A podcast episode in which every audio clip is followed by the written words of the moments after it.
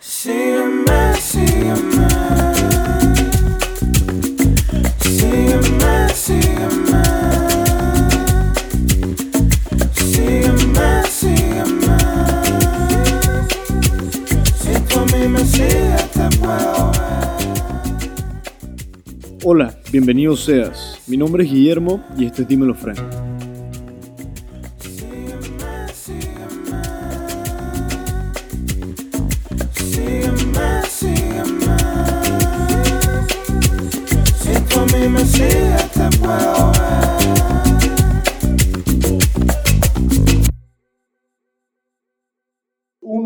Bienvenidos a un nuevo episodio del Dímelo Frank podcast. Tenemos un invitado muy especial hoy, un poco distinto a lo que hemos traído en los últimos episodios. Hemos traído psicólogos, gente que se dedica a otros tipos de negocios o de, no de negocios, sino de ámbitos prácticamente, ¿no? totalmente distintos, pero que al final se conjugan un poco. Ok. Traemos a Alejandro hoy, Alejandro Cohen. Cohen. Enríquez. Cohen Enríquez. Un apellido disculpa. compuesto, no te preocupes. Bienvenido. Gracias por invitarme y gracias por recibirme. Introdúcete un poco para los que no saben quién eres, Me presento, cómo no. Mi nombre es Alejandro Cohen Enríquez, como dije. eh, de dónde vienes, vengo de mi casa. hacia dónde vas. Ahora tengo el cumpleaños de mi sobrino, así que voy para allá. Eh, no, panameño, 100%. Este, la razón por la cual me invitaron es, supongo que es por mi proyecto, bueno, no es un proyecto, ya es una empresa. Una empresa, de mi ropa deportiva. Cuéntanos un poco más de Pública. ¿De dónde nace la idea? Pública ¿De Apparel. dónde nace el nombre? El nombre, bueno, la pregunta siempre la respondo, pero es muy sencillo. Como te conté, yo estoy estudiando Derecho, terminando la carrera, gracias a Dios.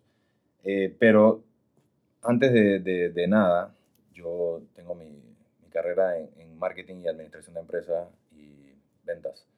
Eso es lo primero que hacía y mi primer trabajo fue vender ropa deportiva con la empresa más grande de, de Latinoamérica, que es el Grupo Harari. Son los que distribuyen a Centroamérica y algunos países de, Sudamérica. Grandes marcas, Under Armour, Nike, en ese entonces era Reebok, Asics, hoy en día distribuyen Brooks. Te tiraron una cuña brutal a esos manes, pero Brutal, ellos fueron mi escuelita. ¿Qué tal esa, esa experiencia en tu formación En profesional? lo personal, si echo para atrás el cassette, me hubiera querido quedar un poquito más y aprender mucho más, pero fui un poco inmaduro. Nada más duré dos años ahí porque me tocaba atender Venezuela. En el 2013 Venezuela se muere Chávez y Sí. se, se hunde. Entonces crisis total, downfall. los clientes no pagaban y yo dije, bueno, no, no o sea, ¿qué voy a hacer? Sí, no hay negocio prácticamente, ¿no? Era, era complicado. Sí había negocio, pero era más complicado porque Venezuela era un país muy grande y era 80% de mis clientes venían de allá y tenían problemas con dolarizar sus pagos. Y no podemos, aquí no aceptamos bolívares, así que eh, tomé una decisión, se me presentó otra oportunidad de trabajo de gerente de una empresa de publicidad. De gerente corporativo. Panamá. En Panamá, una empresa que hace publicidad en vallas digitales. Eh, también lo voy a tirar la cuña porque esa empresa sí, el dueño yo lo conozco, mi friend. Así que la empresa se llama Futurat. Ustedes siguen la valla en el corredor sur. Ah, sí, la he visto. la- Es, de- es de ellos. Yo trabajé ahí eh, dos años también. Es una tendencia. Dos Sí. años, dos años. Pa'lante.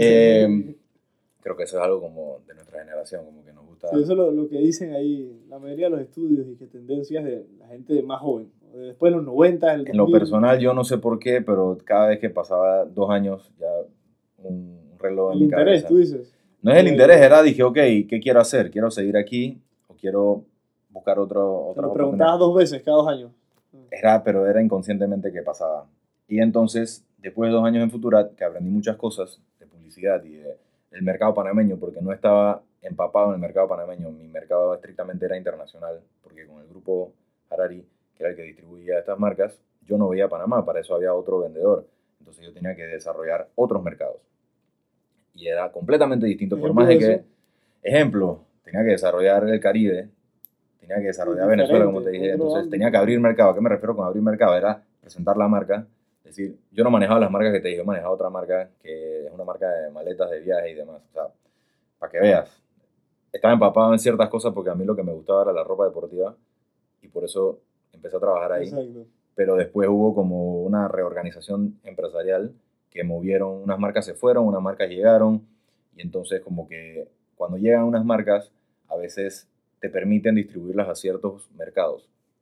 Entonces, eh, la marca que yo trabajaba se fue, que era Reebok, se fue, y llegaron otras, pero esas ya estaban asignadas a ciertos mercados y no me correspondía a mí. pues. Entonces yo empecé eh, me dieron la oportunidad de, de manejar una marca que sí se podía manejar en todos los mercados que yo tenía, que era la marca Swiss Brand, que son maletas y Sí, accesorios de viaje. famoso. Famoso, famoso. ¿Y qué tal? Vamos a decirlo ¿Qué así. tal? Lo bueno de eso es que aprendí mucho. ¿Por qué? Exacto. Porque como tenía muchos mercados, aprendía sobre diferentes tipos de clientes, diferentes tipos de, de sociedades, diferentes tipos de idiosincrasia. La gente, eh, en el Caribe, tú pensarías que en el Caribe la gente compra mucho maletas porque la gente viaja. Pues no, el caribeño, eh, el negocio caribeño es el turismo. O sea, ellos atraen viajeros. Entonces ellos, ¿qué tú le vendías? Y tú no le vendías las maletas grandes, tú le vendías los accesorios. La cosa es que un viajero, un turista, dije, "Ey, se me rompió algo, voy a comprar aquí rapidito. Eh, en Venezuela sí había mucha cultura de viaje, entonces las maletas grandes sí se vendían. Era, era interesante. Y no sé por qué estoy hablando tanto de eso, pero bueno. Entonces, otras necesidades demuestran otro Sí, o sea- contexto cultural y otro mercado aparte. O sea, has visto una- me imagino que has visto una diferencia drástica entre lo que es Panamá ahora y el Panamá, mercado que has visto con tu negocio, ¿no? correcto, a eso es lo que iba. Entonces, de Futurat salté a, o- o en verdad me dio como una crisis existen- existencial. Me fui de mochilero por un mes, yo dije, y, y regresé, yo dije, bueno, en verdad tengo que trabajar porque ya me gasté mi plata.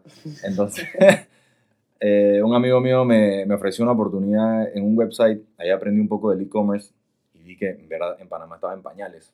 Y eso me Sí, frustró un aquí. poco porque era, dije, voy a gastar mi energía ofreciendo una vaina que el panameño común y corriente como que no está acostumbrado todavía. Falta, hay que meterle.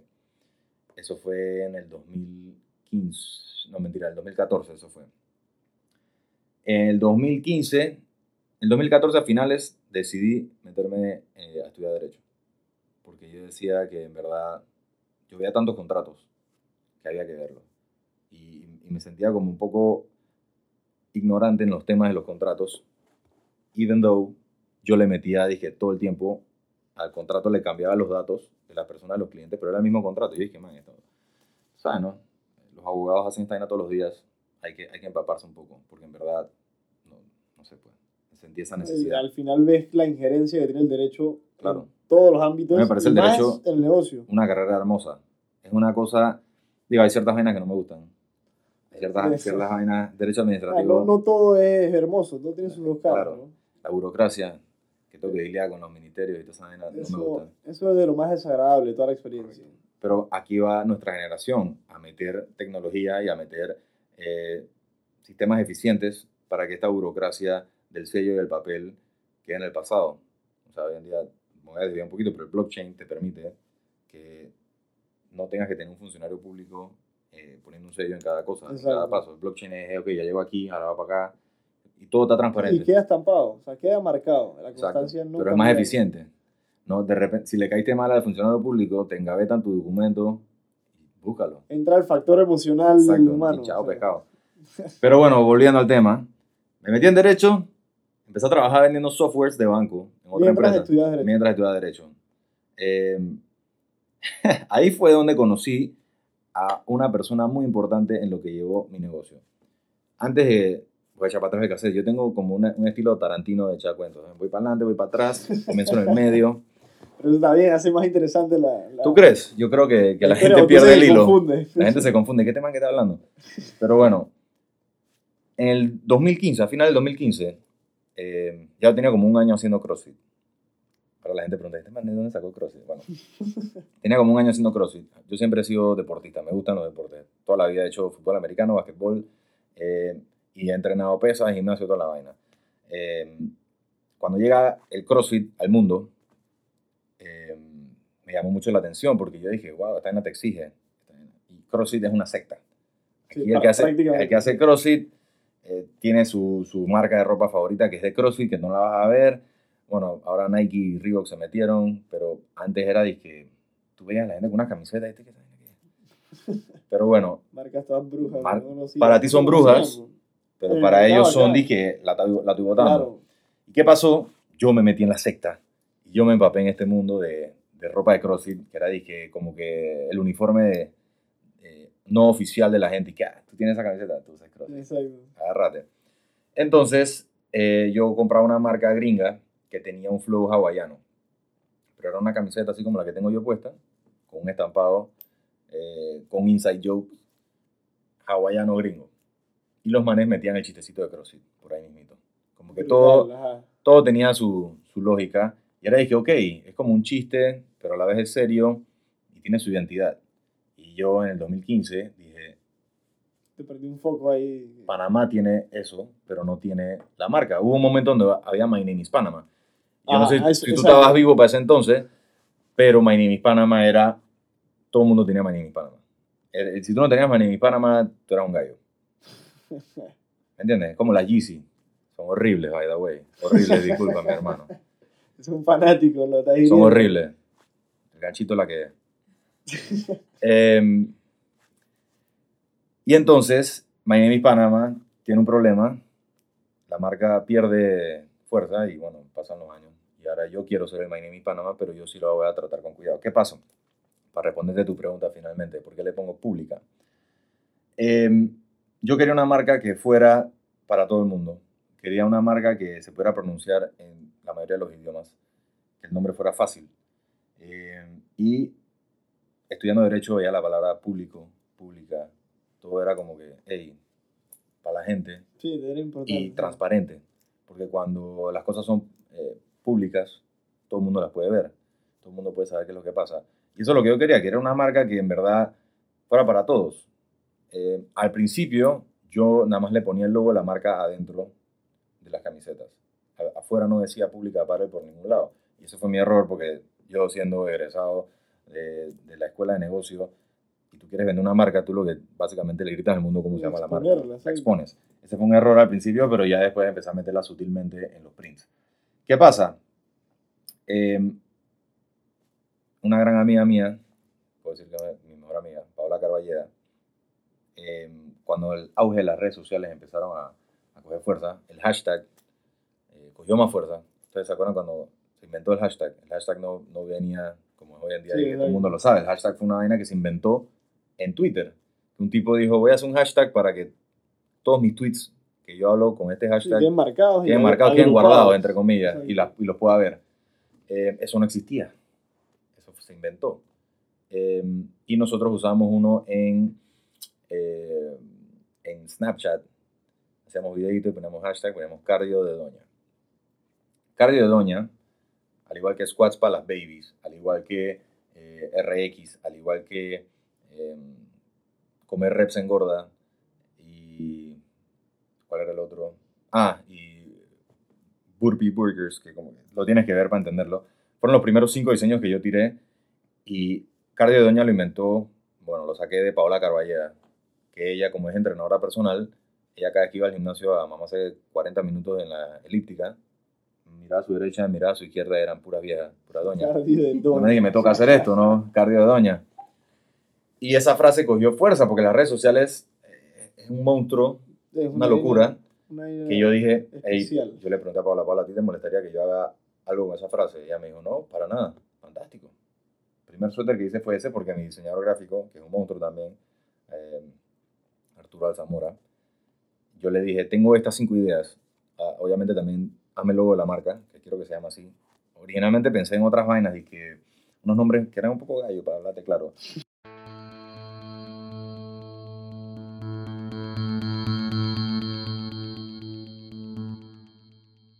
Si te gusta lo que escuchas, búscanos en redes sociales, arroba dímelofren en Instagram y en Twitter, y entérate de todos nuestros próximos episodios.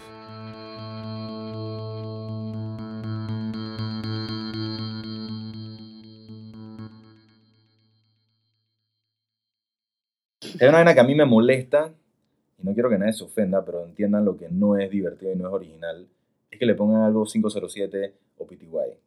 Y eso es gallísimo. Gallísimo, gallísimo, esa es mi opinión. Eh, siento que o sea, la creatividad da para más. originales, exacto. O sea, tú puedes decir, puedes decir que eres panameño sin decir 507 o sin decir PTY. O sea, no es Y, y necesario. es que ya estaba gastado también, ¿no? Exacto, está trillado y honestamente se ve runcho.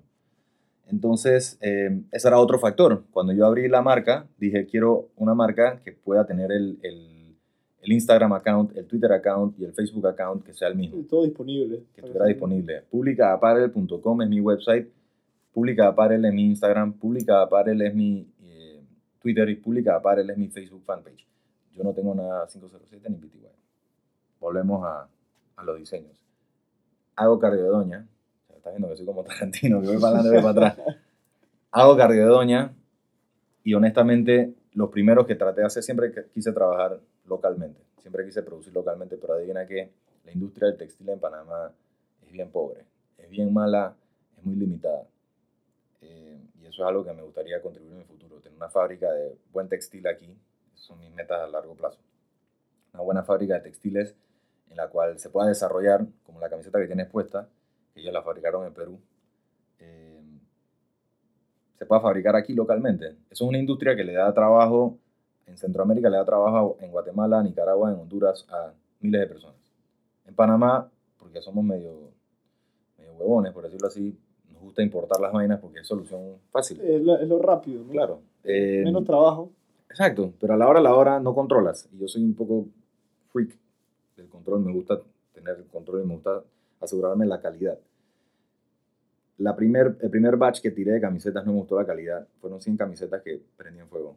Literalmente le prendí un fósforo porque dije, esa vaina no lo vas a regalar, no se lo vas a vender a nadie. Nadie. Se prende un fósforo y se quema esa vaina. Perdí plata, quemé billete. ¿Qué pasó? Tuve que buscar un proveedor de eh, textil que fuera lo suficientemente bueno como para que yo pudiera ofrecer un producto en 25 dólares. Em, lo encontré, pero era bien caro, porque yo obviamente cuando tú empiezas, tú necesitas hacer un, eh, una muestra, por decirlo así. Pero como es un producto que tú dices, y que, ok, voy a hacer varias. Exacto. ¿Y qué pasó? Yo compré 30 camisetas. Como yo soy hombre, yo dije, los hombres me van a comprar las camisetas. Y compré 30 camisetas negras para yo hacer la serigrafía aquí de Cardio de Doña. Porque era el único logo que era un solo color. Yo dije, hey, eso me lo van a comprar 30 hombres. Para mi sorpresa, eh, compré 10, 10, 10. 10 small, 10 medium, 10 large. Las 10 small se las compraron puras mujeres. Y se las compraron así. Los medium, uno que otro hombre, y mujeres un poquito más grandes o, o más voluptuosas. Y los large, o sea, se vendieron, no te voy a mentir, se vendieron, pero eran puros hombres que estaban, dije, entre y dos. Se me prendió el foco de vuelta, tengo que hacer camisetas de, de mujer. Compré camisetas tank tops de mujer, tan, imprimí, se vendieron así. Yo dije, aquí tengo algo, aquí tengo algo. Y además, se me olvidó, se me olvidó contarte algo yo cuando comencé, los primeros, cuando quemé los suéteres, esos que me quedaron mal, yo había hecho stickers, porque mi idea era, tú me compras un suéter y yo te regalo un sticker como para que lo pegues por ahí. Sí, lo porque promociones por Exacto, ahí. es guerrilla marketing. a la hora a la hora la gente, si te, si te, si te compras un suéter algo que le gustó, De, el sticker que sea la misma vaina, se lo van a pegar a algo. Entonces la gente se lo pega al termo, se lo pega al carro, todo cool. Y yo recibo los stickers, los suéteres los prendo en fuego, y yo digo, ¿qué hago? Ahora tengo stickers y no tengo suéter. La gente me escribe y dije, ¿y si te compro el sticker? Y yo dije, ok, no, mi plan no era venderlo, pero te lo puedo vender si quieres. Te lo compro, ok, te lo voy a vender, dos por cinco palos. La gente dice, dale, aquí están los cinco palos. Y se fueron los stickers a punta de venta de stickers. Y yo dije, coño, aquí hay algo, aquí hay algo bueno en potencia. ¿Y qué pasó? Mi mente de, de vendedor y de mercadeo y de todo lo que aprendí, dijo, hay que meterle, hay que meterle gasolina a este fuego porque si no, vamos a perder tiempo.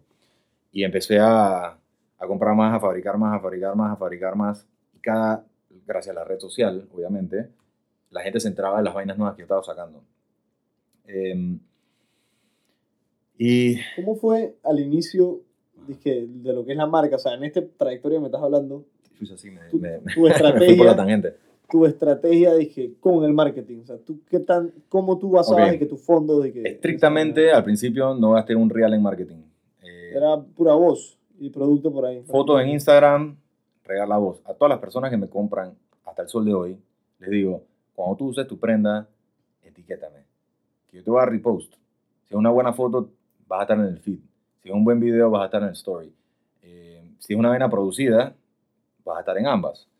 ¿A ¿Qué me refiero con producida? Es que te tomaste la, la molestia de buscar un fotógrafo profesional que te editara y te hiciera Exacto. todas las vainas. ¿no? Hay gente que hace eso y yo feliz, porque me enorgullece de que tú hayas escogido mi marca para una sesión de fotografía profesional. Eso a mí es el mejor halago que tú me puedes dar y el día de mañana, si te puedo devolver el favor, lo hago. Entonces, eh, nada, es, es como una comunidad. Yo siento que la fanaticada que tengo, que tiene la marca, porque no la tengo yo, eh, es leal y es eh, gente que le gusta decir que usan tu marca. Eso para mí es lo más gratificante de todo. Entonces, esa es como que la única forma que yo empecé a mercadear. Pero mientras va- iba creciendo, yo decía, ok, estoy llegando a cierto punto. Estoy, estoy llegando a un techo aquí, si me mantengo en esta estrategia. Lo que necesito es subir al siguiente nivel. Claro. Y ahí tú vendías solamente físico a la gente de voz. Ok, déjame echarte el cuento, ¿verdad? Que O me pasa online. esto. Eso también fuera bueno. Instagram sepa, exacto. ¿Cómo? era como una plataforma donde la gente me escribía directo al DM y me decían, dije, hey, quiero un suéter, ¿cuánto cuesta? Y yo, 25 dólares. Quiero... Tal, dale. Ok, ¿cuándo lo puedo buscar? ¿Tú ¿Cómo te pago? Mira, entonces él hizo una cuenta bancaria, le dije, me pasa un ACH y yo te lo entrego en Café Unido de Marbella porque me queda cerca. Ven al mediodía. Así iba. Tan, tan, tan, tan. Y la vaina llegó a un punto donde al principio era dije fresh, hey, uno o dos suéteres al día que vinieran a buscar al mediodía, todo bien, pero de repente empezaban a bombardearme los mensajes de gente que quería comprar vainas y honestamente todo bien, pero habían personas que decían, dije, dale, voy para allá, tengo el efectivo, no te puedo hacer la CH, y de repente la gente no llegaba. Y me hacían perder un poco el Sí, tiempo. estás tú Y yo estaba trabajando en otro lado, no es que estaba dije, en mi casa rascándome la panza esperando que la gente llegara a comprarme vainas. Era, yo estoy en mi oficina y yo agarraba mi hora de almuerzo para entregarte un producto. Que eso no le gustó mucho a mi jefa en ese entonces y fue parte de la razón por la cual fui para adelante. Pero porque me di cuenta que la vaina tenía potencial y yo dije, si le meto el 100% a esto, puedo llegar a donde quiero llegar. Puedo ganar mejor salario de lo que gano en esta empresa. Que hubo un momento donde sí lo hago. Claro, claro. Eh, pero en ese momento que estaba en esa empresa de venta de software bancario, voy a echar para atrás de vuelta, me reuní con Credit Corp Bank. Credit Corp Bank tiene un departamento de e-commerce que es el mejor del país, con mi gran amiga Raquel Citón. ¿Qué es lo que pasó?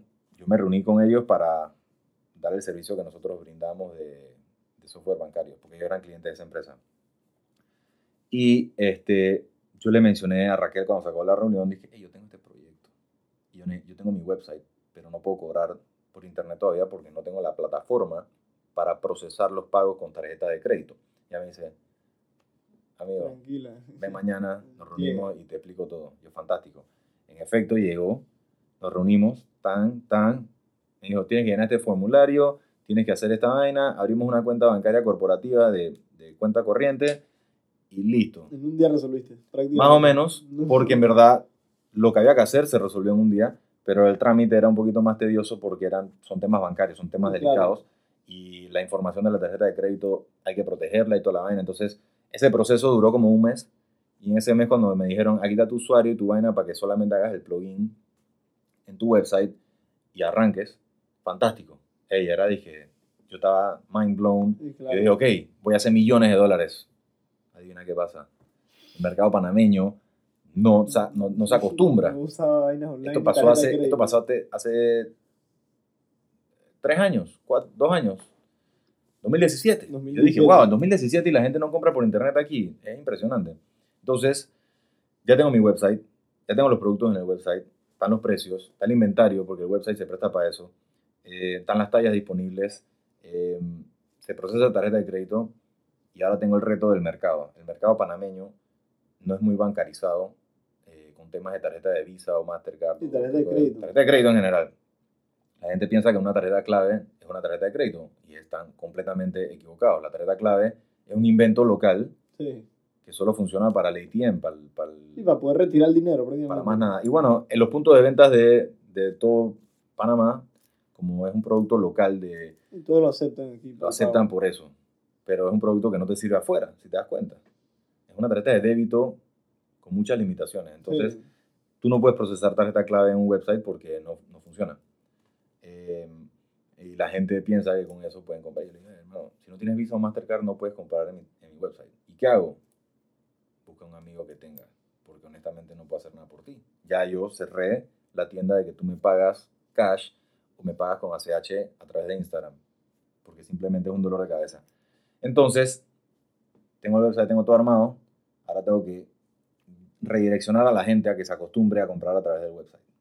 Eso es el trabajo más grande que uno tiene como, eh, como tienda online.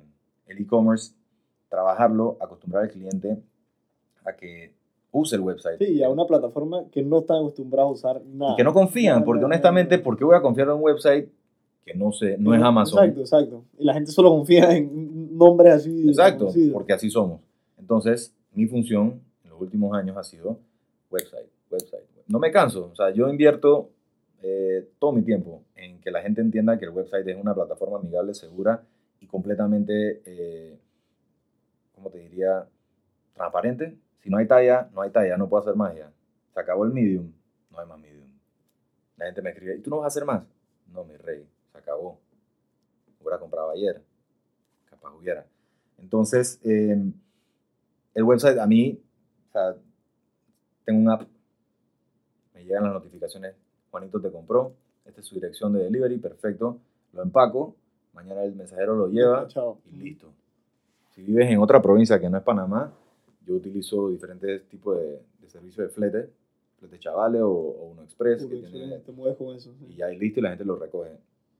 Eh, lo bonito del website es que para mí, como el vendedor, una bendición, de verdad. Te simplifica mucho el proceso, Todo. te ahorra costos, imagino, de infraestructura del Sí. lugar y Yo quería tener tienda, pero después me dije, mejor no.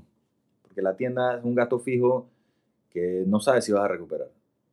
Entonces el website es más barato, sí. Eh, la gente puede comprar 24 horas, exacto. 7 días a la semana. Pueden comprar dos o tres veces sin y no hay restricción física, no tienes que ir al lugar, o sea, puedes accesar de donde sea. Correcto, desde tu celular puedes hacerlo. Eh, el único problema es que hay gente que, di que no me ha comprado nunca, me preguntan, ¿me va a quedar?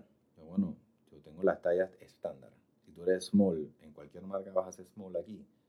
Si tú eres medium, vas a ser medium. Si tú eres 34 de cintura, vas a ser large. Eh, de mujer, ahí sí me jodieron, pero más o menos tengo una idea, ¿no? O sea, si eres petit, vas a ser extra small. Si eres una mujer 5 pies 8, probablemente seas medium. Medium, exacto. Entonces, lo básico, eh, lo eh, estándar que existe por ahí que en todo el correcto. planeta Tierra. Correcto. Entonces, nada, esto ha sido una aventura que, hermano, al principio jamás pensé que llegara a evolucionar tan rápido, pero ahora estoy con ganas de, de más. Entonces, eh, Eso es importante. quiero hacer que la vaina sea más grande que Gymshark. ¿No sabes qué es Gymshark? Búscalo. ¿Qué es Gymshark? Lo voy a buscar ahorita. Gymshark, Lo voy a eh, buscar, lo buscar. Gymshark es un verdadero eh, caso de éxito. Es muy bonito. Gymshark, 3.5 millones de followers. Es una marca igual que la mía. Literal, hacen lo mismo que yo. Lo mismo. Pero venden desde Inglaterra, por eso tienen 3.5 millones de followers. Y los manes se han expandido a Australia. Es una locura, como que... Otro lado del planeta, Exacto. Yo, yo, yo pienso que si ¿Qué hubiera... Ajá. Si yo hubiera nacido en cualquier otro país y hago este proyecto en cualquier otro país que tenga más de 4 millones de habitantes, yo tuviera Comodísimo, eh, Uh, me imagino. volando. Pero me gusta que haya, yo ser panameño me encanta, no me, tomen- no me malinterpreten. Eh, me gusta el reto de que Panamá sea un mercado pequeño. Me gusta el reto de que yo tenga que expandir y dejar a Porque Panamá. tú tienes que ayudar a cambiar ese chip cultural que se tiene ahorita mismo de... Sí, pero gracias a Dios la gente ha respondido bien. La gente responde bien. ¿Sabes por qué? Porque gracias a Dios la gente entiende que si tú te montas en tu carro y te vas a mamar un tráfico de una hora para salir de tu oficina a buscar una camiseta, Sí, ¿no? no, no hace sentido. Para eso pon tu vaina y el mensajero te lleva las cosas a ti. No tienes que perder tiempo. Entonces, gracias a Dios la gente ya está, le está cayendo el real. Que, o Exacto. la teja, ¿cómo que la vaina? Sí. De que en verdad es mucho más práctico comprar en, online, en, en línea. Pones tu vaina, pu, te lo lleva a tu casa o a tu oficina, la que tú prefieras. Bueno, hoy en día, con los temas en línea, etcétera, o sea, tú ves las aplicaciones como Cuánto, que es, nace Sí. ahora, que facilitan. O sea, tú hubieras tenido acceso, por ejemplo, a una plataforma de ese estilo, hubiera sido otra historia, me imagino, No, en ese entonces. O... yo soy medio terco con esto porque esa empresa bancaria de software me abrió mucho el panorama de cómo funcionan las vainas. El backstage. funcionamiento interno de En lo personal, créeme que yo entre menos intermediarios tenga mejor. Porque a mí no me conviene. Lo siento porque yo conozco a Cabe, que es el fundador de, de Cuanto, pero no me funciona. ¿Por qué? Porque Cuanto es un intermediario más. No le quiero tirar plomo. Sí, la es un buen proyecto un porque sí funciona. en dentro de la cadena del movimiento del cash, ¿no? De lo que es el, la, el O producto. sea, y que el si yo vendo una vaina en 25 palos y proceso tarjeta de crédito, la tarjeta de crédito probablemente te va a morder 2%. Ese 2% Súmale ¿cuán- eso a la comisión de la aplicación. la comisión de la aplicación también y eh, el website. o lo que sea. Eh, me. En vez de recibir 25 dólares, recibo 20. Entonces, O sea, pierdes- conviene. Exacto. estoy como los chinitos. Si vas a comprar más- menos de 5 palos, cash. Si no, no puedes tarjetear. Em, pero eh, sí funciona para gente que está comenzando que no tiene websites. Eso lo he visto, sí lo he visto. Eh, y me alegro, porque en verdad eh, le facilita la vida a las personas, a los emprendedores. Que creo que de esto se trata el podcast. Yo sé que estamos hablando un poco de, de mi historia, pero no tiene nada que, ver para que se tenga una idea. para que tengan una idea de lo que yo pasé, o sea, que esta vaina no fue de un día para otro. Esta vaina son, yo voy para cinco años, perdón, tengo cuatro años, en diciembre cumplo cuatro años de haber iniciado esto, Full metido. más o menos. Es que ese es el problema, que complicado decir que dale, voy de lleno con una incertidumbre. Al principio tienes que estar hustling claro. on the side. Es decir, que hey, esta vaina es part-time, pero después te vas dando cuenta que la vaina tiene potencial para estar full-time. Y dentro de esto, yo tuve un año entero, el 2018 entero. Lo agarré full time para esta vaina. Y hubo meses donde yo estaba que me quería volar los sesos. No lo hagan, no se vuelen los sesos. Eso está mal. Eso es un tema serio, en verdad. Lo dije de relajo, pero en verdad eso está mal. No hagan eso. Eh, porque estaba bien, bien an- ansioso. Eh, no sabía cómo me iba a ir. Pensé que dije, renuncié a un trabajo que me pagaba súper bien.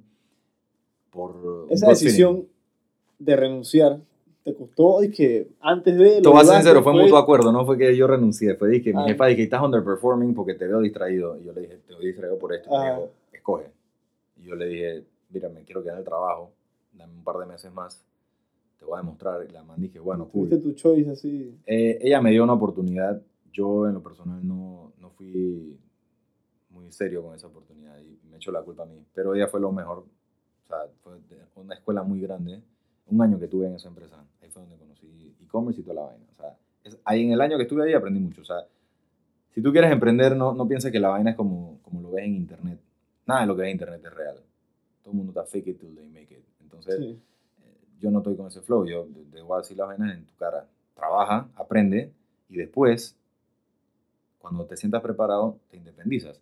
No puedes independizarte y creerte CEO de algo si nunca en tu vida has trabajado para nadie porque no vas a saber. Nadie nace sabiendo. Todo el mundo tiene que aprender. Entonces, eh, mi consejo es que te graduaste de la universidad, muy bien. Vaya a tirar bulto en una bodega para que sepas lo que se hace. ¿Quieres, no sé, ser presidente de un banco? Que estar en la caja y aprendiendo cómo se meten los trámites. Supongo que así se entrenan a la gente, ¿no? La mayoría de mis amigos que son banqueros pasaron por ahí. Es Es como un lo mismo con los abogados. Correcto. Abogado, tiene que ser pasante, Pa- papá. pasantía, exactamente.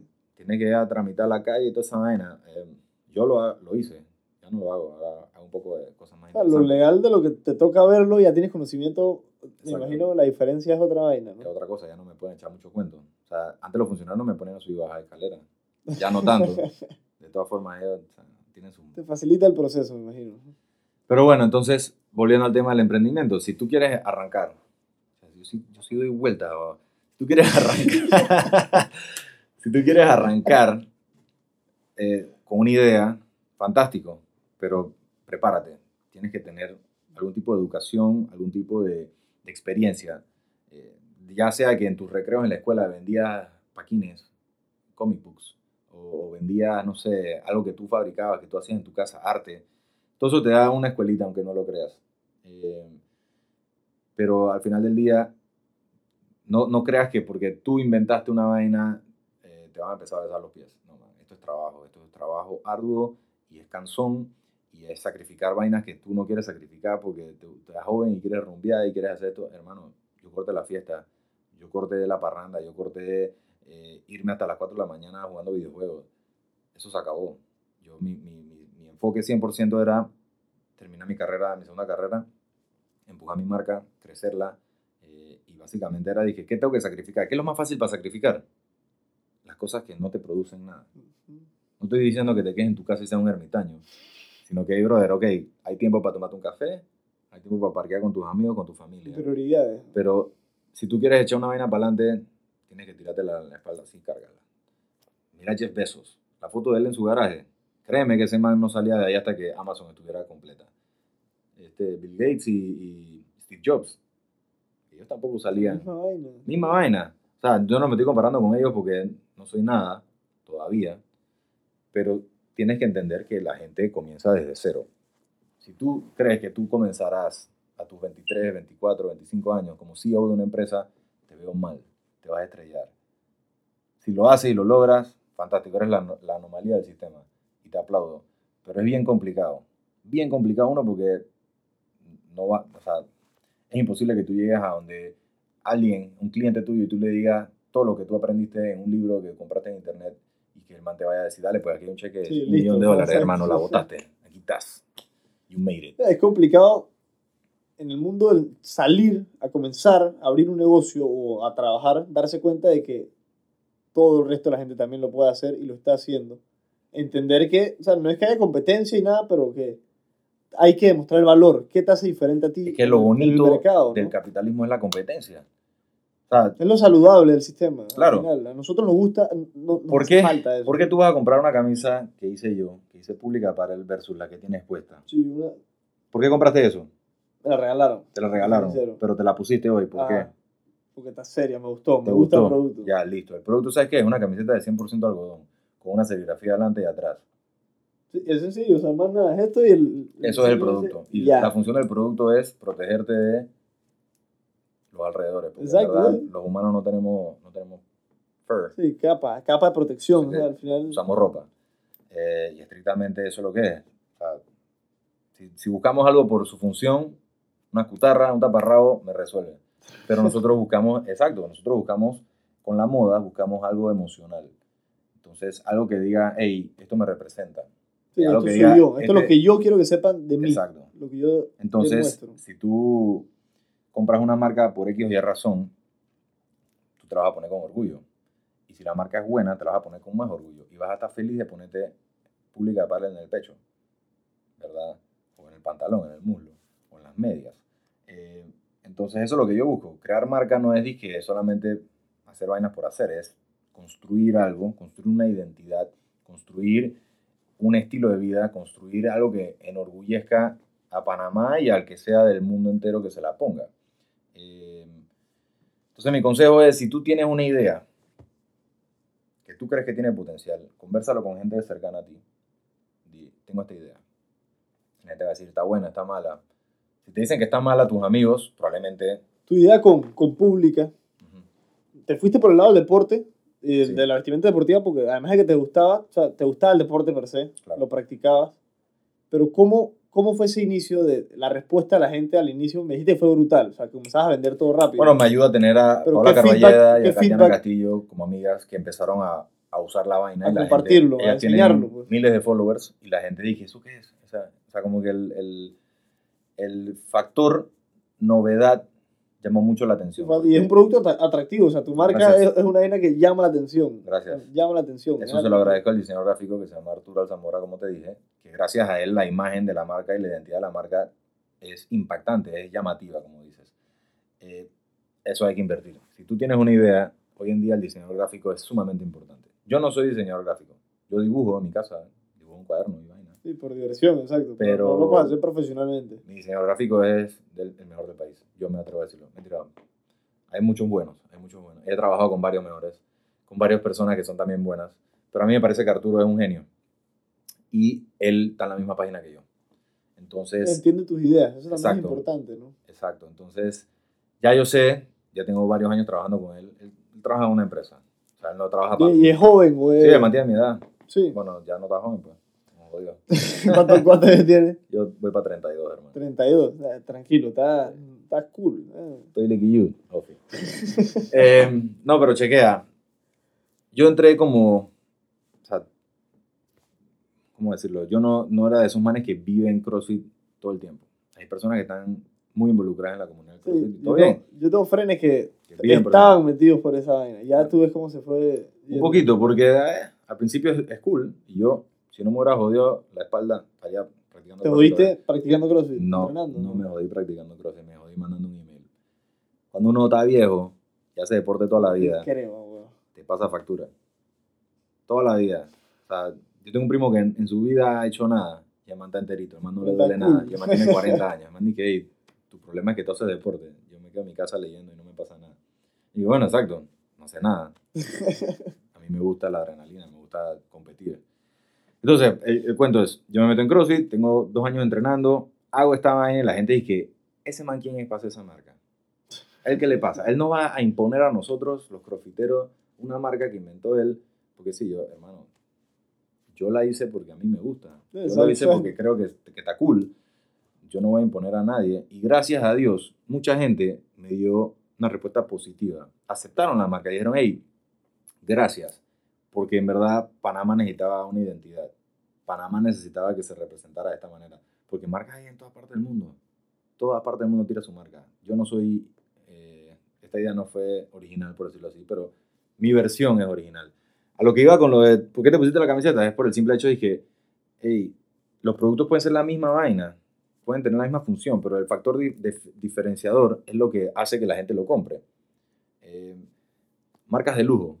La marca de lujo, el cuero, va a ser el mismo cuero que cualquier otra vaina, ¿verdad? Pero ellos le ponen su sello donde te indican que es un producto limitado, un producto poco Es el, accesible. el valor que le da la representatividad de, de la marca y de la imagen. La marca lo es todo. O sea, si tú vas a comprar una cartera, bueno, tú, mi estimada, vas a comprar una cartera y tú vas a, a Coach y en Coach la cartera vale 800 dólares, por ahí, de repente agarraste una que era más o menos cara y tú vas a Hermes y dices, coño, el producto es básicamente lo mismo, La misma vaina. porque es un bolso de cuero donde voy a llevar esta vaina acá, pero en Hermes, el tipo que te está vendiendo la cartera se pone unos guantes blancos, agarra unas pinzas, vas a la cartera, la abre así como si tuvieras una cirugía plástica, no te deja ni respirar cerca porque no quiere que se infecte la cartera de cuero de yo no sé qué. Tú te ríes porque es verdad. Pero en coach, tú llegas a coach y dices, me gusta ese, el tipo se monta una escalera, la saca, te la trae y que la quita. Correcto. La cartera sigue siendo buena calidad, sigue siendo buen cuero.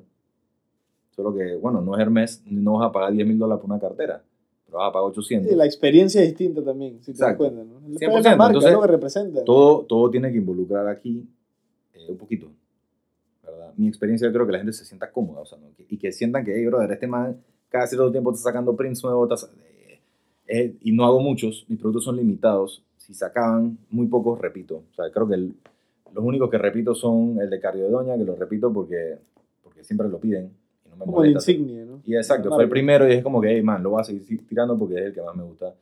Eh, y es como que, no sé, pues la gente ve eso y reconoce mi marca. O sea, que está cool.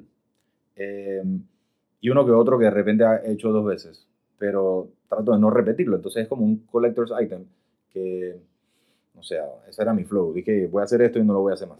Si no lo compraste, te jodiste. Sí, pero le da más valor, si te das cuenta, más limitado, Exacto. menos supply, si hay más demanda, el valor va a subir y todo, ¿no? Al final lo hace más especial. Lo hace especial, no voy a subir valor, no voy a Sí, subir precio. Lo hace, precio- lo hace especial en valor de lo que significa para uno. O sea, Ok, tú sí. sabes que esto nadie más lo va a tener, o muy poca gente lo puede tener. Exacto, O sea, más singular, más como único. Yo Exacto. siento que le da un valor así 100%, esa es la idea. ¿no? diferente, ¿no?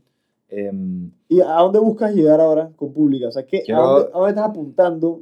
al Claro. mercado exterior. Quiero Porque he, he visto y he seguido, y la página es hermosa, o sea, su Gracias. página en verdad ve linda, es estéticamente dije, atractiva verla, o sea, es cómodo. Gracias. Eso Y o sea, tiene un- una base de seguimiento grande, o sea, tú ves tu marca por ahí, o sea, lo usa, que si esta, esta gente reconocida, lo ves en vainas deportivos, si vas a veces a un gimnasio puedes reconocerla por Esa lo es que la idea. representa, ¿no? La idea es que la marca no se encasille en, un solo, en una sola disciplina. Eh, mi meta es crecer como Nike y Adidas. Esa es mi meta. Y como Gymshark, como te dije. Gymshark se manejaba estrictamente online, pero los manejas han tenido que abrir tiendas porque en verdad ya la gente... Sí, ya les piden, me imagino, un Los manes abrieron su, su tienda en Londres y han abierto su tienda en Sydney, Australia. Pero eso es porque ese es un mercado Sí, fuerte. claro.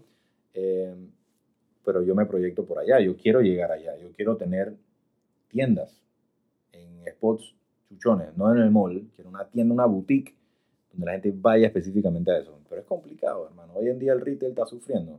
Eh, pero no es algo que para que te desmotive. ¿no? Forever 21 acaba, dije, Sí, pero esos son otros problemas. Eh, Forever 21 cerró porque ellos... eh, tenían un poco de problemas legales también. O sea, al sí, final tú leíste la vaina en Business Sí, Insider. ¿no? era, Claro. era- es un guacho, ¿no? Pero al final te das cuenta que es una tendencia. O sea, Toys R Us y la mayoría de los que se fundamentaban solamente. Entienda. El ejemplo más grande es Blockbuster versus Netflix. Sí, pero eso es, es porque no te actualizaste. Claro, claro. Y se- negligente totalmente. O sea, no es que le puedes echar. Fue irresponsable.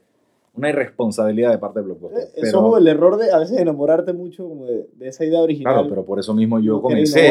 Yo comencé en Internet, no comencé en tiendas después de Internet, porque yo quería que la gente se acostumbrara a Internet, porque ese es el presente. Ya no digo que es el futuro, es el presente. Entonces lo que yo tengo que desarrollar es de repente las nuevas tendencias, eh, el, el- el Alexa. Que Alexa, Sí, publicapara.com y pí- pídeme dos suéteres. Eso es lo que yo quiero. automático. No, y eso es lo que se va a volver el presente muy pronto. O sea, cada vez más gente tiene Google Home, Google Vaina. Yo tengo Google Home. Siri, Sí. las vainas de Apple o los vainas de Amazon. Yo tengo Alexa en mi cuarto. O sea, yo tengo un vainita así. A ver que el gobierno gringo te escucha Sí, todo. claro, ayer me dio una noticia de que, que están escuchando los vainas de Amazon y Espéralo. así. Espéralo. Eh, no para meterte paranoia, pero es muy probable que sí. No, sí. Estoy Puede que no seguro. les intereses, Estoy seguro. Yo después de hablar con Mayer me di cuenta de mucho del mundo este, de lo que Pero es que vive y eso no, es no sabemos mucho de lo que... todos los terms and conditions que tú acceso. aceptas, básicamente le estás diciendo, tienes el acceso a mi Sí, vida. Te abre la puerta prácticamente, ¿no? Eh, ya tú. Eh, pero nada, hermano, o sea, no sé si finalizamos, porque creo que hemos hablado mucha paja. Quiero, Eh, que- quiero que cierres ok. recomendándole algo a la gente, principalmente los que ves que hay muchas tendencias. Esto, una marca de... Yo conocí a los pelados. unos, unos pelados, son jóvenes. La- me dio mucha risa porque la mamá la que estaba atendiendo el local, yo dije, es un proyecto, yo dije, ¿cómo comenzó ese proyecto? Me dijeron, es un proyecto de la U, de FSU, yo estaba en FSU y los manes que vamos a hacer esta vaina como para una clase y la- eh, se emocionaron metieron a los papás y los papás invirtieron el billete porque obviamente los manes no tenían pase, ellos creo que hicieron como mil unidades. Ese era el otro problema, o sea, a veces si tú quieres comenzar tienes que arriesgarte full este, en este mercado, más que Exacto. nada. Tienes que arriesgarte ciegamente. Pa- pa- pa- poder- para ser rentable y poder Claro. mantenerlo. ¿no? Porque si tú dices, coño, yo, yo voy a vender suéteres en 25 palos, ¿cuántos tengo que hacer? ¿Y cuál es el costo de producción? Correcto. Hay que... El costo de producción, el costo de tenerlo en inventario, el costo de mercadearlo, el costo de, de hacerlo, todo, todo. Y, chucha, por eso es que yo al principio dije, voy a comenzar suave. Yo preferí disminuir mi margen y no perder tanto dinero que arriesgarme así de ciegamente. Pero, hey, hay gente que le funciona. Sí, al final manera. no hay una receta única para nada. O sea, ese, ese es lo divertido, al final lo atractivo Exacto. de tú emprender en tu proyecto, tu marca. Y vamos a cerrar con. ¿Qué le dirías tú a unos pelados así? O sea, prácticamente que tienen una idea, que el nuevo app, que los nuevos zapatos, que las nuevas zapatillas, que el nuevo que... Con un mercado tan abultado, que es lo que pasa hoy en día, o sea, ya te das cuenta que hay tantas marcas, tantos Sí. productos, tantas opciones. ¿Qué tú recomendarías para poder marcar esa diferencia? De que, Ok, primero con su le producto o diría, servicio. le diría que sean originales. Porque si tu pitch es, yo tengo el Uber D, o yo tengo el Apetito 24 D, o yo tengo el Nike D, es complicado. O sea, ya, ya ahí me perdiste. Em, yo, yo no soy el Nike de nada por ahora. Yo creo que mi marca no es original la idea, pero es original lo que represento. Em, y creo que gracias a eso he tenido la ventaja que tengo comparado con otras personas que han intentado lo mismo. Hay, hay muchas personas que lo han intentado. Muchas personas me preguntan a mí, dije, hey, ¿tú crees que está cool si yo hago esto? Y yo, hermano, haga lo que usted quiera. En verdad, yo no te voy a decir que dejes de hacer una vaina que a ti te apasiona. Eh, por, por más que sea mi Sí, competencia. exacto. Al contrario, digo, entre más, the more the merrier. Dale para que veas que no es fácil. Y si lo logras, fantástico. Te felicito porque en verdad hay algo que, que me apasiona a mí es que el éxito sea abundante.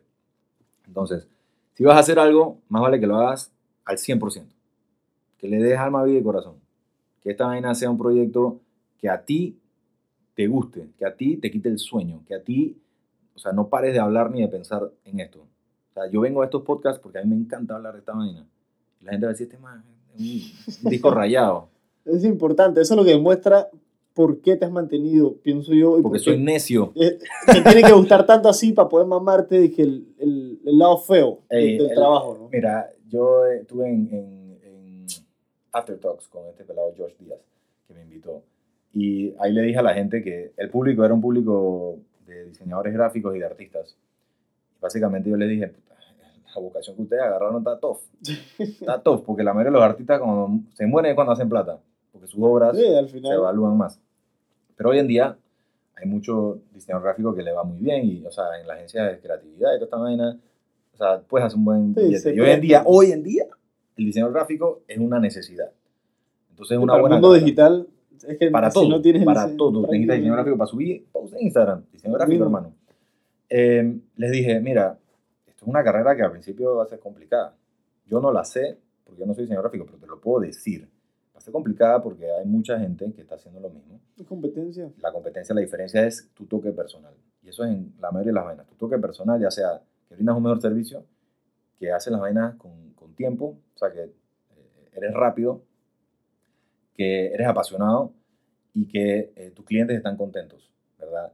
Entonces les dije, hey, hay muchas personas, esto es lo que tienes que hacer como emprendedor, agarrar cinco años de tu vida y vivir como nadie quiere, para vivir el resto de tu vida como nadie puede. ¿Me entiendes? Entonces, al principio vas a tener que saber que vas a sacrificar mucho, como les dije, sacrifica la party, sacrifica la fiesta, sacrifica eh, los vicios, de verdad, tienes que cortar los vicios, los vicios que no te producen, porque enviciarte con trabajo es bueno hasta cierto punto. Sí, también. Hasta, Tampoco eso, aislarte, hasta ¿no? eso te puede. Eh, matar. y sí, oh, te entra la depresión, te entra la angustia. sí, otras vainas, ¿no? y cómo se llama este y nada echa para adelante o sea si tu idea loca funciona deja de ser una idea loca y deja de ser una idea genial entonces volvemos a los pioneros de, de todo Bill Gates ¿qué tú haces jugando con computadora esa vaina en la NASA ya nadie Sí. va a tener una computadora en su casa mira no hoy en día Steve Jobs perdón Bill Gates dijo todo el mundo puede tener un software cómodo Windows Eh, Amazon, Jeff Bezos dijo, yo quiero que one click away tengas el producto. Es la misma vaina. Misma Twitter, vaina, o sea, todas, la gente- todas las plataformas. La gente dice que, ¿eso por qué? ¿Pero por qué?